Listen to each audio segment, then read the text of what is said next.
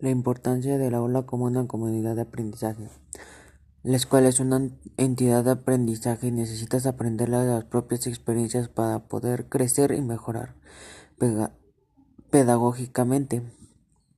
Por esto, tanto el alumno como el profesor ha de poder participar en la constitución diaria como miembros en un proyecto educativo global, más allá de la participación en el aula.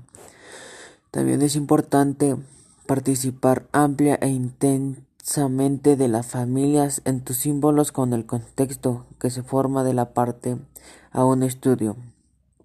Ha de conseguir que el centro se ha expandido educativamente, que unos y otros sientan como propio hogar.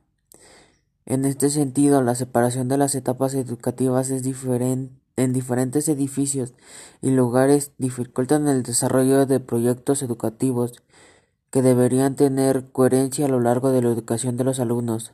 Persistencia de enfoque, traspaso entre etapas reflectivas en el círculo y en los recursos.